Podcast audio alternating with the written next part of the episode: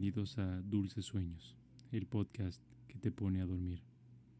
Mi nombre es Benjamín Sumoano y voy a leerte obras clásicas y otras historias para relajar tu mente y puedas así sumergirte poco a poco en un sueño. También puedes usar este podcast para tomar una siesta o para desconectarte un momento durante el día, en tu hora de comida, en un receso entre clases o cuando quieras simplemente descansar. Recuerda que para no perderte ninguno de los episodios, puedes suscribirte gratis en Spotify, Apple Podcast, iBox o en tu aplicación de podcast preferida. Y si tienes bocinas inteligentes, puedes escucharlos en HomePod de Apple, Google Home y Amazon Echo.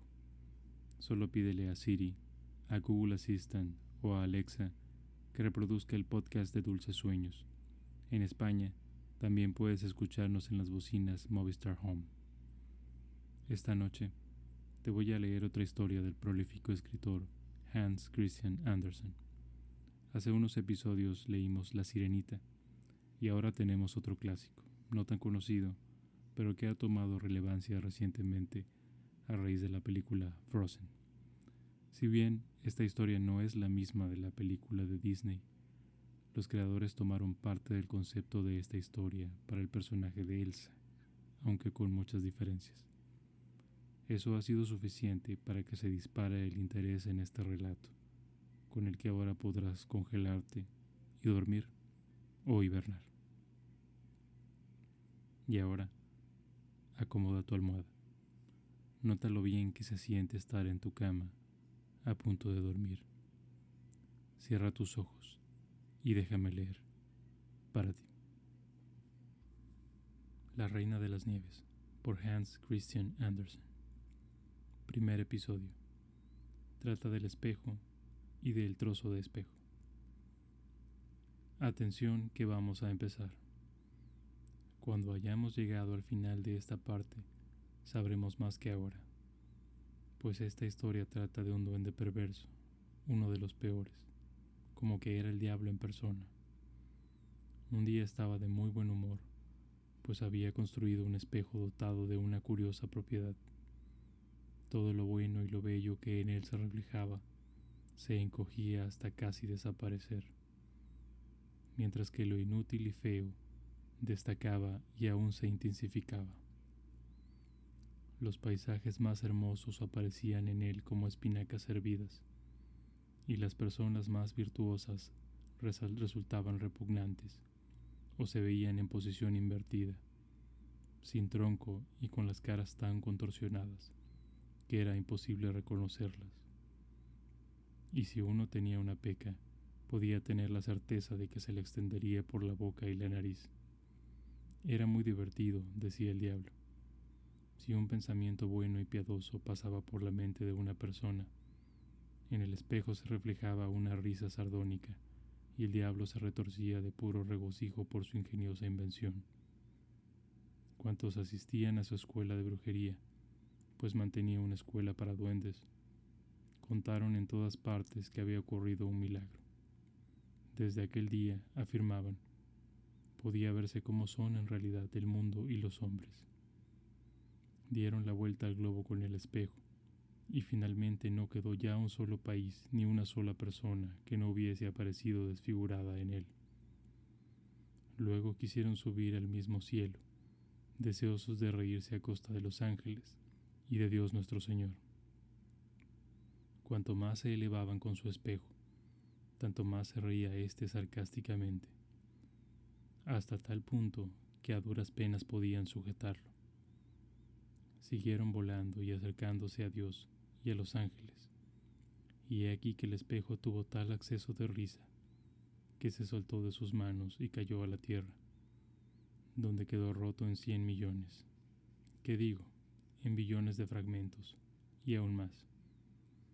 Y justamente entonces causó más trastornos que antes, pues algunos de los pedazos del tamaño de un grano de arena dieron la vuelta al mundo, deteniéndose en los sitios donde veían gente, la cual se reflejaba en ellos completamente contrahecha, o bien se limitaban a reproducir solo lo irregular de una cosa, pues cada uno de los minúsculos fragmentos conservaba la misma virtud que el espejo entero.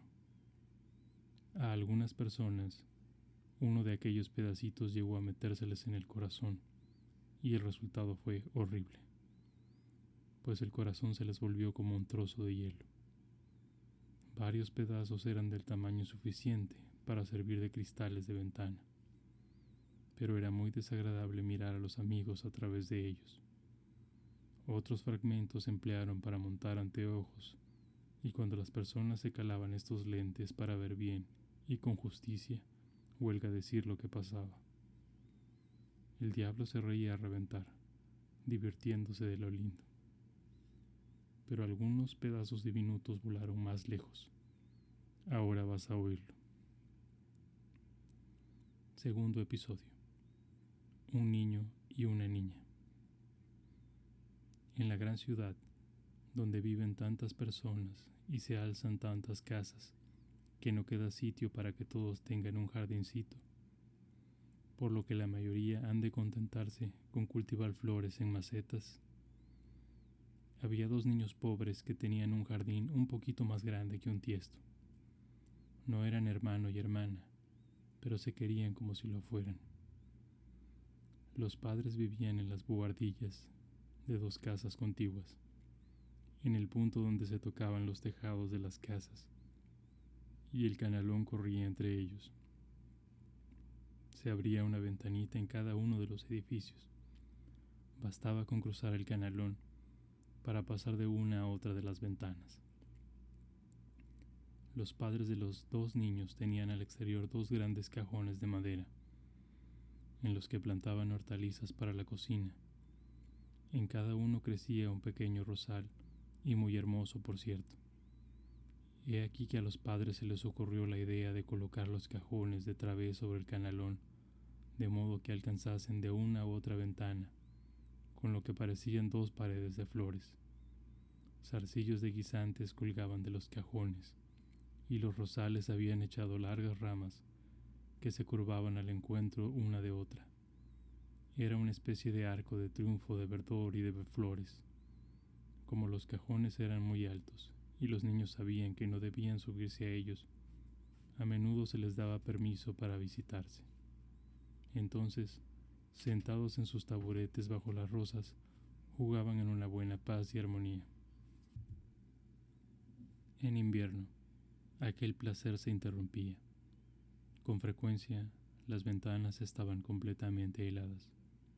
Entonces los chiquillos calentaban a la estufa monedas de cobre y aplicándolas contra el hielo que cubría el cristal, despejaban en él una mirilla, detrás de la cual asomaba un ojo cariñoso y dulce, uno en cada ventana. Y eran los del niño y de la niña. Él se llamaba Carlos y ella Margarita.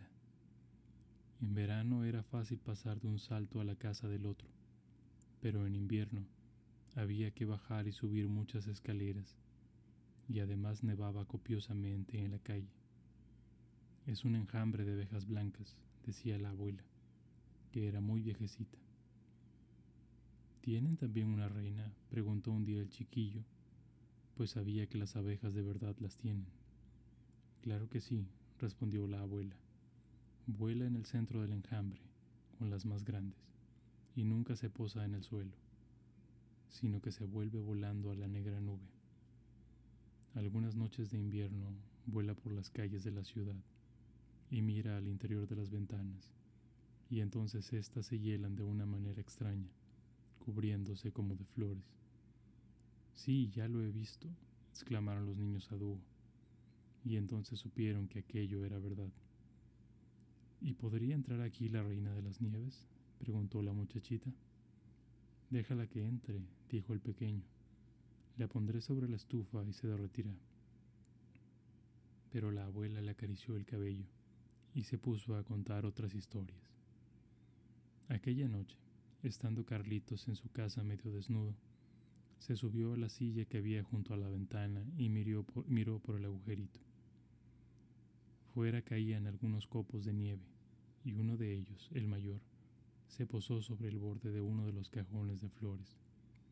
Fue creciendo, creciendo, y se transformó finalmente en una doncella vestida con un exquisito velo blanco hecho como de millones de copos en forma de estrella. Era hermosa y distinguida, pero de hielo, de un hielo cegador y centellante, y sin embargo estaba viva. Sus ojos brillaban como límpidas estrellas, pero no había paz y reposo en ellos. Hizo un gesto con la cabeza y una seña con la mano. El niño, asustado, saltó al suelo de un brinco. En aquel momento pareció como si delante de la ventana pasara volando un gran pájaro. Fue una sensación casi real. Al día siguiente hubo velada con el cielo sereno y luego vino el deshielo. Después apareció la primavera. Lució el sol, brotaron las plantas y las golondrinas empezaron a construir sus nidos. Se abrieron las ventanas y los niños pudieron volver a su jardincito del canalón encima de todos los pisos de las casas. En verano, las rosas florecieron con todo su esplendor. La niña había aprendido una canción que hablaba de rosas, y en ella pensaba al mirar las suyas, y la cantó a su compañero, el cual cantó con ella. Florecen en el valle las rosas, bendito seas Jesús, que las haces tan hermosas. Y los pequeños, cogidos de las manos, besaron las rosas, y, dirigiendo la mirada a la clara luz del sol divino.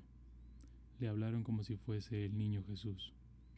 Qué días tan hermosos, qué bello era todo allá afuera, junto a los lozanos rosales, que parecían dispuestos a seguir floreciendo eternamente. Carlos y Margarita, sentados, miraban un libro de estampas en el que se representaban animales y pajarillos, y entonces el reloj acababa de dar las cinco en el gran campanario. Dijo Carlos. Ay, qué pinchazo en el corazón, y algo me ha entrado en el ojo. La niña le rodeó el cuello con el brazo, y él parpadeaba, pero no se veía nada. Creo que ya salió, dijo, pero no había salido. Era uno de aquellos granitos de cristal desprendidos del espejo, el espejo embrujado.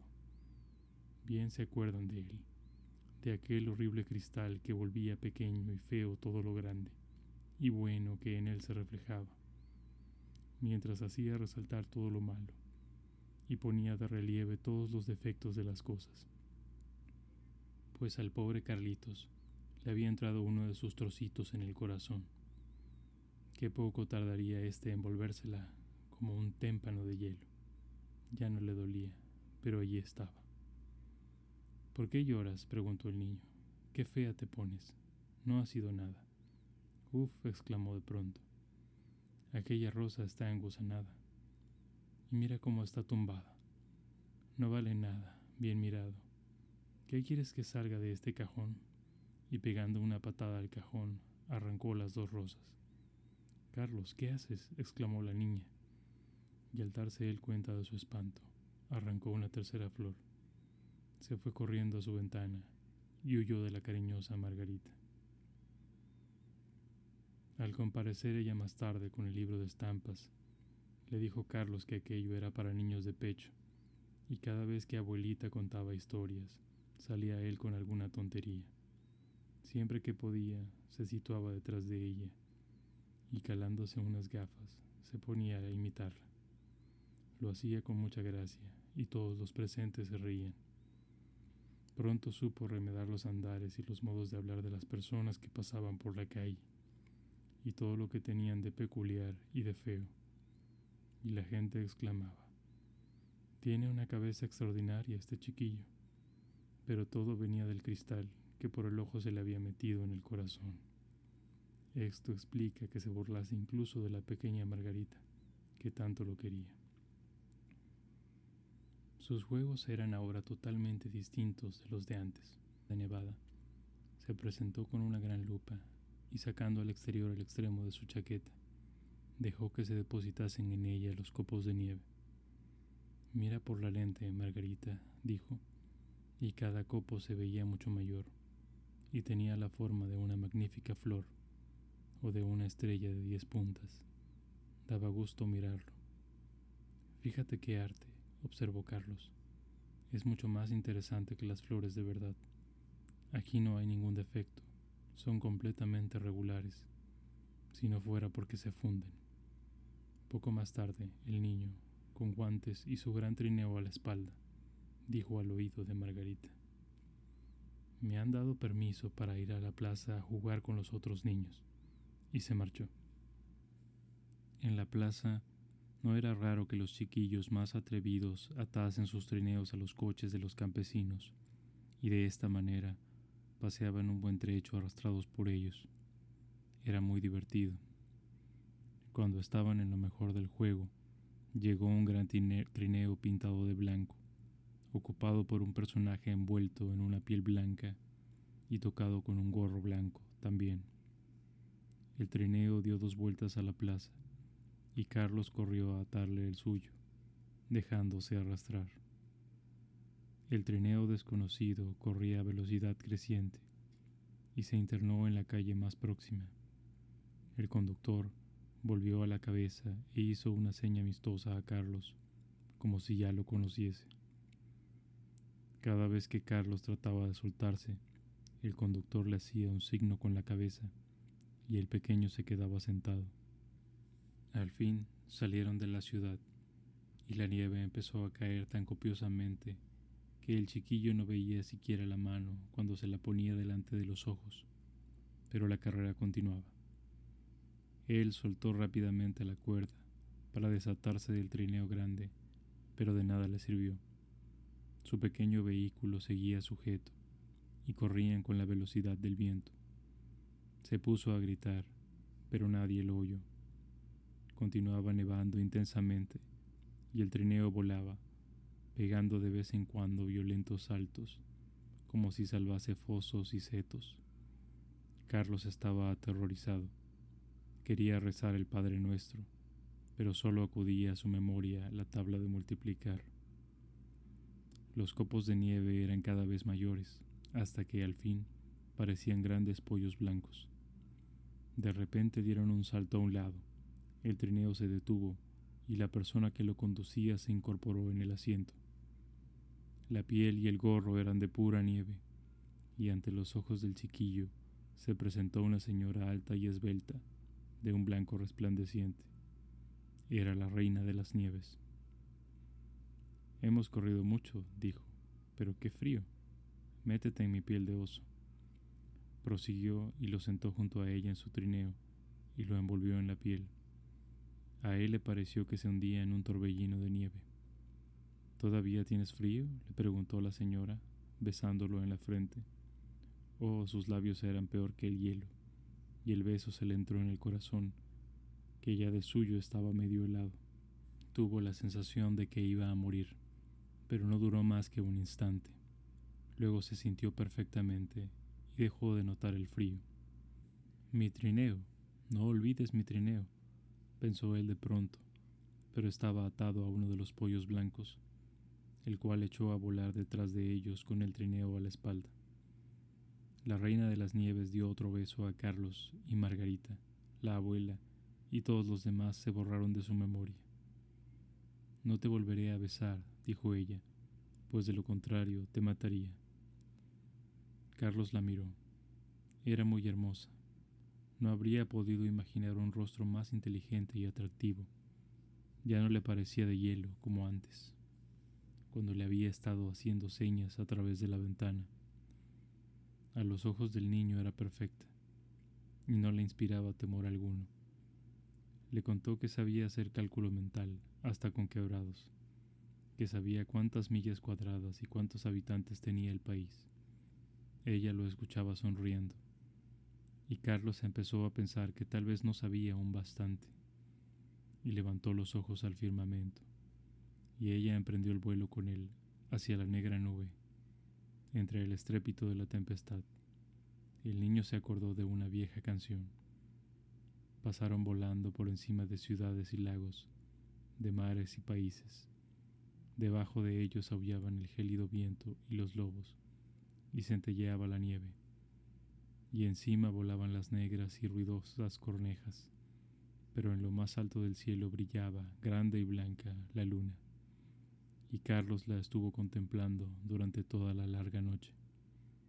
Al amanecer se quedó dormido a los pies de la reina de las nieves. Tercer episodio. El jardín de la hechicera. Pero, ¿qué hacía Margarita al ver que Carlos no regresaba? ¿Dónde estaría el niño? Nadie lo sabía, nadie pudo darle noticias. Los chicos de la calle contaban que lo habían visto atar su trineo a otro muy grande y hermoso que entró en la calle y salió por la puerta de la ciudad. Todos ignoraban su paradero. Corrieron muchas lágrimas, y también Margarita lloró copiosa y largamente. Después la gente dijo que había muerto, que se habría ahogado en el río que pasaba por las afueras de la ciudad. Ah, qué días de invierno más largos y tristes.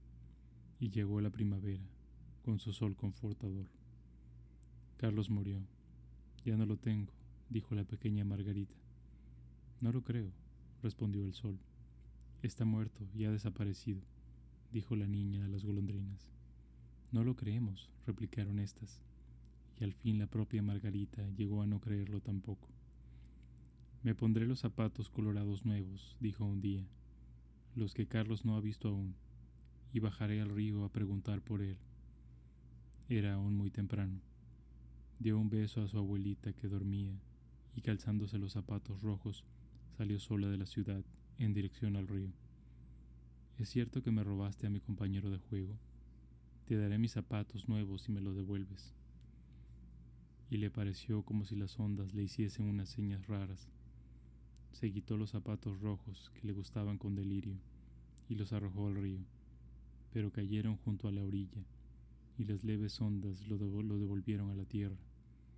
Se habría dicho que el río no aceptaba la prenda que ella más quería porque Carlos no estaba en él. Pero Margarita, pensando que no había echado los zapatos los bastante lejos, se subió a un bote que flotaba entre los juncos y, avanzando hasta su extremo, arrojó nuevamente los zapatos al agua. Pero resultó que el bote no estaba amarrado, y con el movimiento producido por la niña, se alejó de la orilla. Al darse cuenta la niña, quiso saltar a tierra, pero antes de que pudiera llegar a popa, la embarcación se había separado y a cosa de una vara de la ribera y seguía alejándose a velocidad creciente.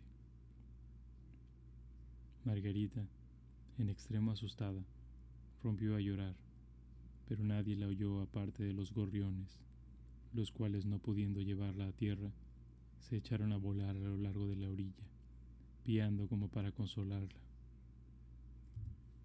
Estamos aquí, Estamos aquí. El bote avanzaba, arrastrado por la corriente, y Margarita permanecía descalza y silenciosa. Los zapatitos rojos flotaban en pos de la barca, sin poder alcanzarla, pues ésta navegaba a mayor velocidad. Las dos orillas eran muy hermosas, con lindas flores, viejos árboles y laderas en las que pasían ovejas y vacas, pero no se veía ni un ser humano. ¿Acaso el río me conduzca hasta Carlitos? pensó Margarita, y aquella idea le devolvió la alegría. Se puso en pie y estuvo muchas horas contemplando la hermosa ribera verde, hasta que llegó frente a un gran jardín plantado de cerezos, en el que se alzaba una casita con extrañas ventanas de color rojo y azul. Por lo demás, tenía el tejado de paja, y fuera había dos soldados de madera, con el fusil al hombro. Margarita los llamó, creyendo que eran de verdad, pero como es natural, no respondieron. Se acercó mucho a ellos, pues el río impelía el bote hacia la orilla. La niña volvió a llamar más fuerte, y entonces salió de la casa una mujer muy vieja, muy vieja, que se apoyaba en una muletilla. Llevaba para protegerse del sol un gran sombrero pintado de bellísimas flores. Pobre pequeña, dijo la vieja. ¿Cómo viniste a parar a este río caudaloso y rápido que te ha arrastrado tan lejos? Y entrando en el agua, la mujer sujetó al bote con su muletilla, tiró de él hacia tierra y ayudó a Margarita a desembarcar. Se alegró la niña de volver a pisar tierra firme, aunque la vieja no dejaba de inspirarle cierto temor. Ven y cuéntame quién eres y cómo has venido a parar aquí, dijo la mujer. Margarita se lo explicó todo, mientras la mujer no cesaba de menear la cabeza diciendo mmm, mmm. Y cuando la niña hubo terminado y preguntado a la vieja si por casualidad había visto a Carlitos, respondió ésta que no había pasado por allí, pero que seguramente vendría. No debía afligirse, y sí, en cambio, probar las cerezas y contemplar sus flores, que eran más hermosas que todos los libros de estampas, y además cada una sabía un cuento. Tomó a Margarita de la mano y entró con ella en la casa, cerrando la puerta detrás de sí. Las ventanas eran muy altas y los cristales de colores, rojo, azul y amarillo, por lo que la luz del día resultaba muy extraña. Sobre la mesa había un plato de exquisitas cerezas, y Margarita comió todas las que le vinieron en gana, con permiso de la dueña. Mientras comía, la vieja la peinaba con un peine de oro, y el pelo se le iba ensortijando y formando un precioso marco dorado para su carita cariñosa, redonda y rosada. Siempre he suspirado por tener una niña bonita como tú, dijo la vieja. Ya verás qué bien lo pasamos las dos juntas. Y mientras seguía peinando el cabello de Margarita, ésta iba olvidándose de su amiguito Carlos, pues la vieja poseía el arte de hechicería, aunque no fuera una bruja perversa. Practicaba su don solo para satisfacer algún antojo, y le habría gustado quedarse con Margarita. Por eso salió a la Rosaleda y, extendiendo la muletilla hacia todos los rosales, magníficamente floridos, hizo que todos desaparecieran bajo la negra tierra, sin dejar señal ni rastro. Temía la mujer que Margarita, al ver las rosas, se acordase de las suyas y de Carlitos y escapase. Entonces condujo a la niña al jardín. Dios santo, qué fragancia y esplendor. Crecían allí todas las flores inimaginables las propias de todas las estaciones aparecían abiertas y magníficas. Ningún libro de estampas podía comparársele. Margarita se puso a saltar de alegría y estuvo jugando hasta que el sol se ocultó tras los altos cerezos. Entonces fue conducida a una bonita cama, con almohada de seda roja llena de pétalos de violetas, y se durmió y soñó cosas como solo la sueña una reina el día de su boda. Al día siguiente volvió a jugar al sol con las flores, y de este modo transcurrieron muchos días. Margarita conocía todas las flores, y a pesar de las muchas que había, le parecía que faltaba una, sin poder precisar cuál. En una ocasión en que estaba sentada contemplando el sombrero de la vieja, que tenía pintadas tantas flores, vio también la más bella de todas, la rosa. La vieja se había olvidado de borrarla del sombrero cuando hizo desaparecer las restantes bajo tierra. Pero, ya se sabe, uno no puede estar en todo. Ahora que caigo en ello, exclamó Margarita, ¿no hay rosas aquí? Y se puso a recorrer los arriates, busca que busca, pero no había ninguna. Entonces se sentó en el suelo y rompió a llorar. Sus lágrimas ardientes caían sobre un lugar donde se había hundido uno de los rosales, y cuando humedecieron el suelo, brotó de pronto el rosal tan florido como en el momento de desaparecer, y Margarita lo abrazó y besó sus rosas, y le volvieron a la memoria las preciosas de su casa, y con ellas Carlitos. ¡Ay, cómo me he entretenido! exclamó la niña. Yo iba en busca de Carlos, ¿No saben dónde está? preguntó a las rosas. ¿Creen que está vivo o que está muerto? Muerto no está, respondieron las rosas. Nosotras hemos estado debajo de la tierra, donde moran todos los muertos, pero Carlos no estaba. Gracias, dijo Margarita, y dirigiéndose a las otras flores, miró sus cálices y les preguntó, ¿Saben por ventura dónde está Carlos? pero todas las flores tomaban el sol ensimismadas en sus propias historias. Margarita oyó muchísimas, pero ninguna decía nada de Carlos. ¿Qué decía pues la azucena de fuego?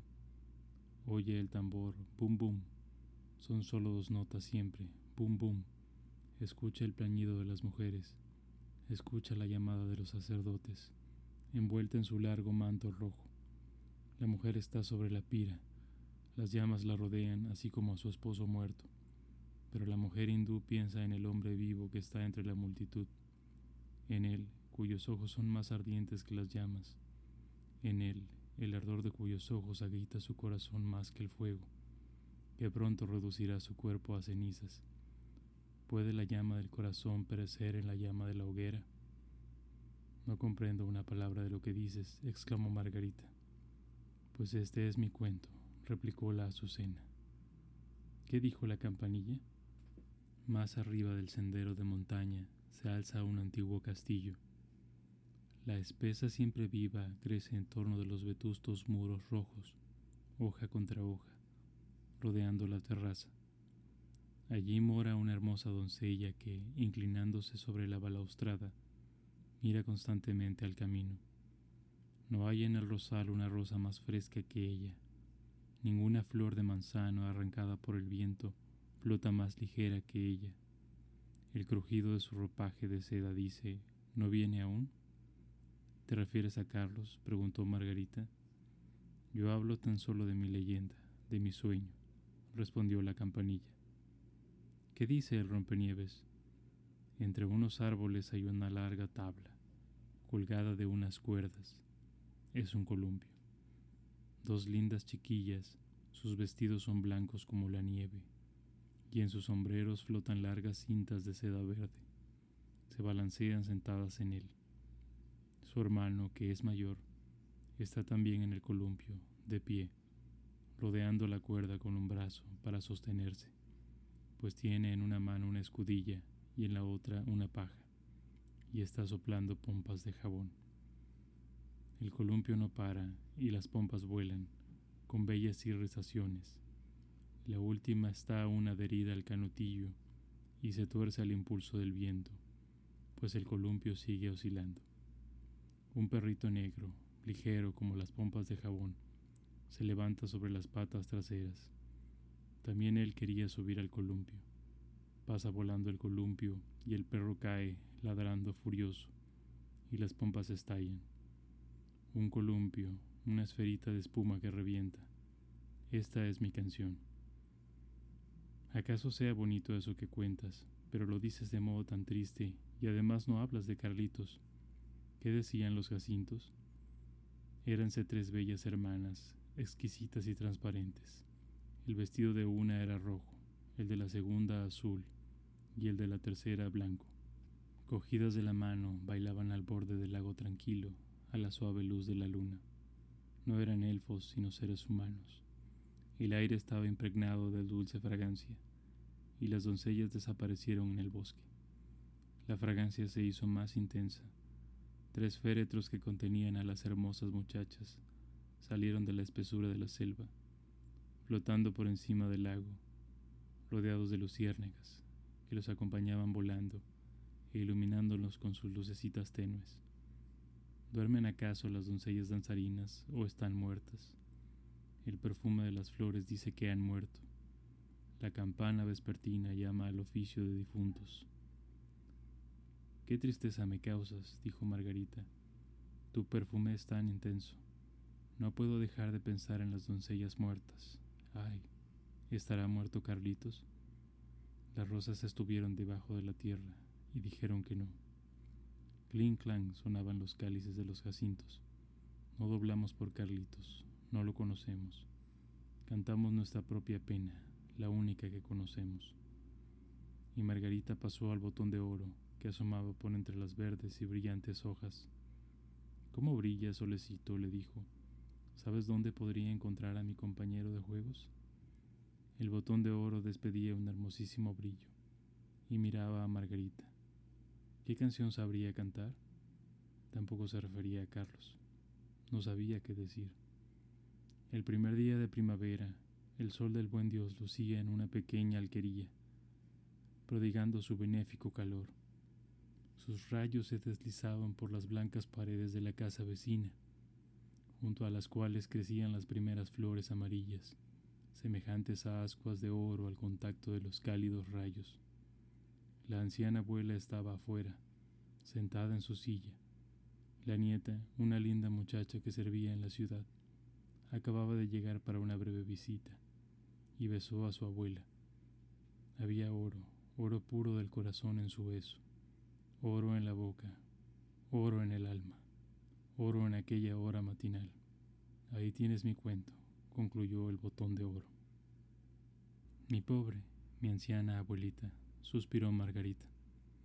Sin duda me echa de menos y está triste pensando en mí, como lo estaba pensando en Carlos.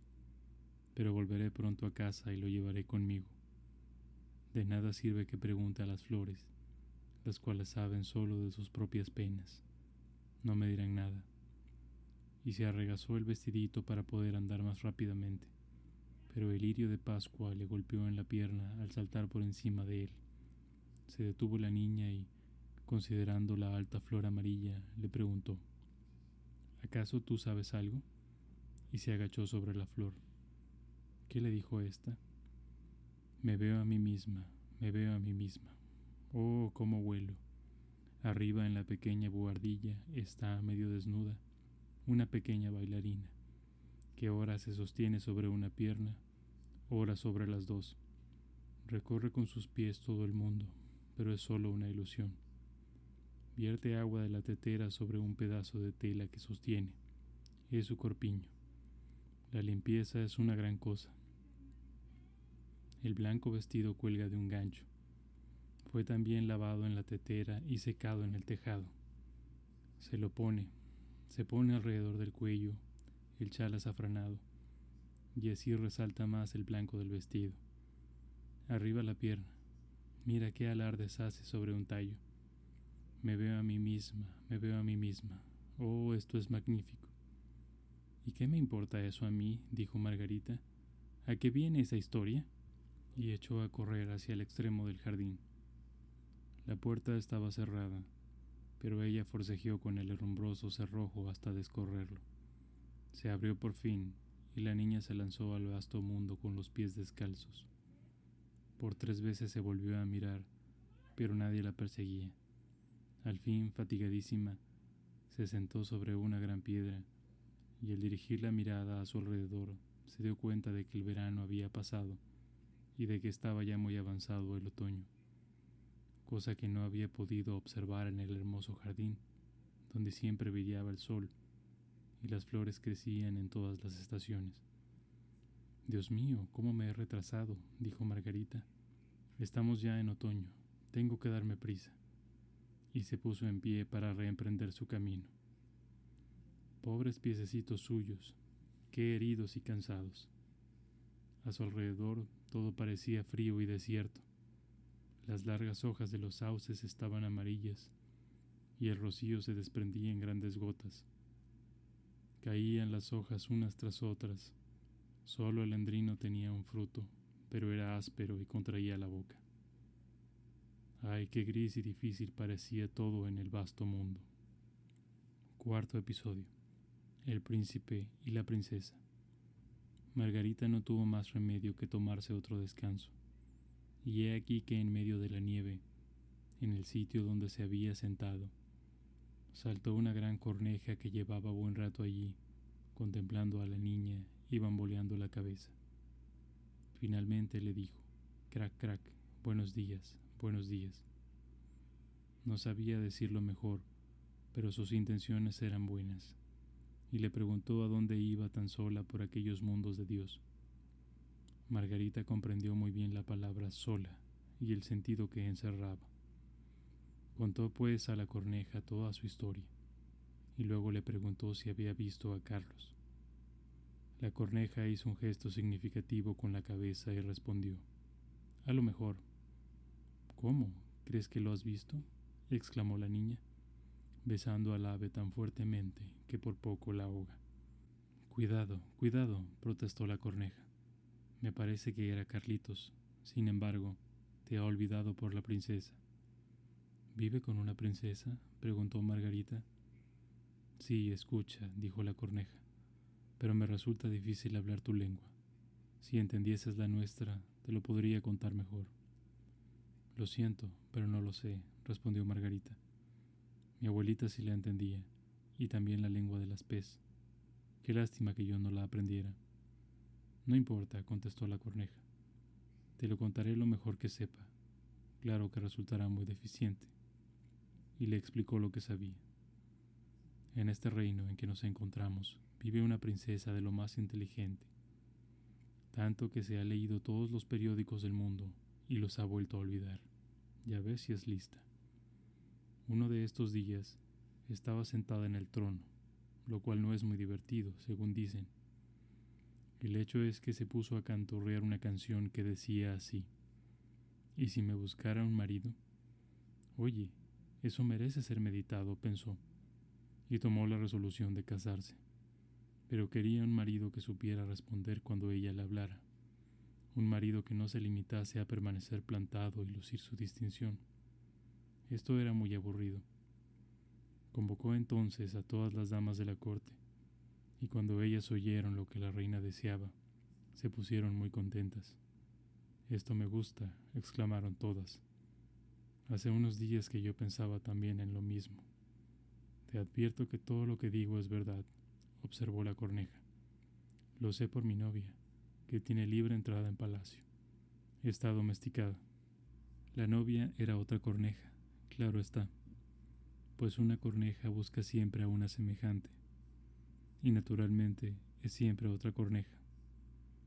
Los periódicos aparecieron enseguida con el monograma de la princesa dentro de una orla de corazones.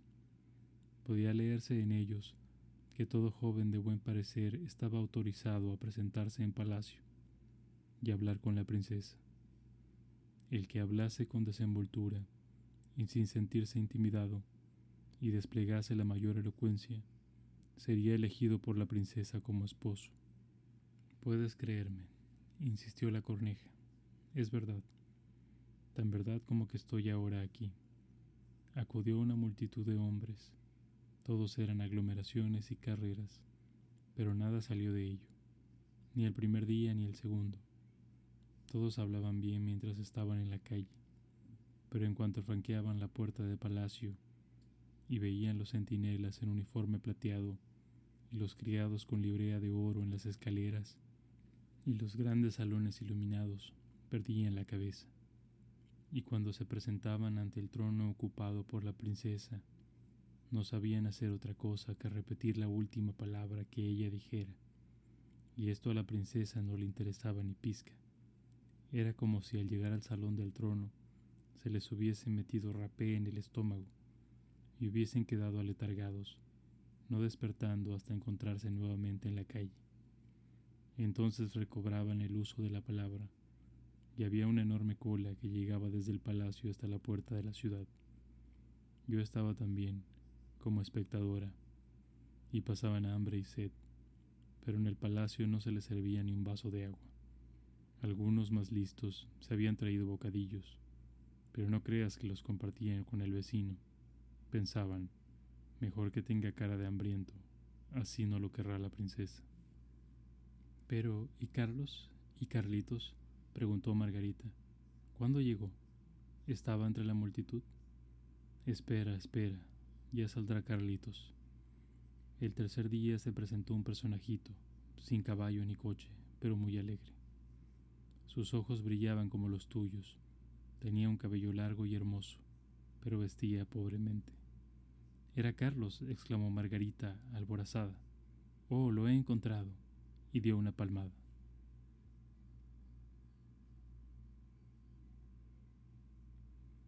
Que tengas dulces sueños. Buenas noches.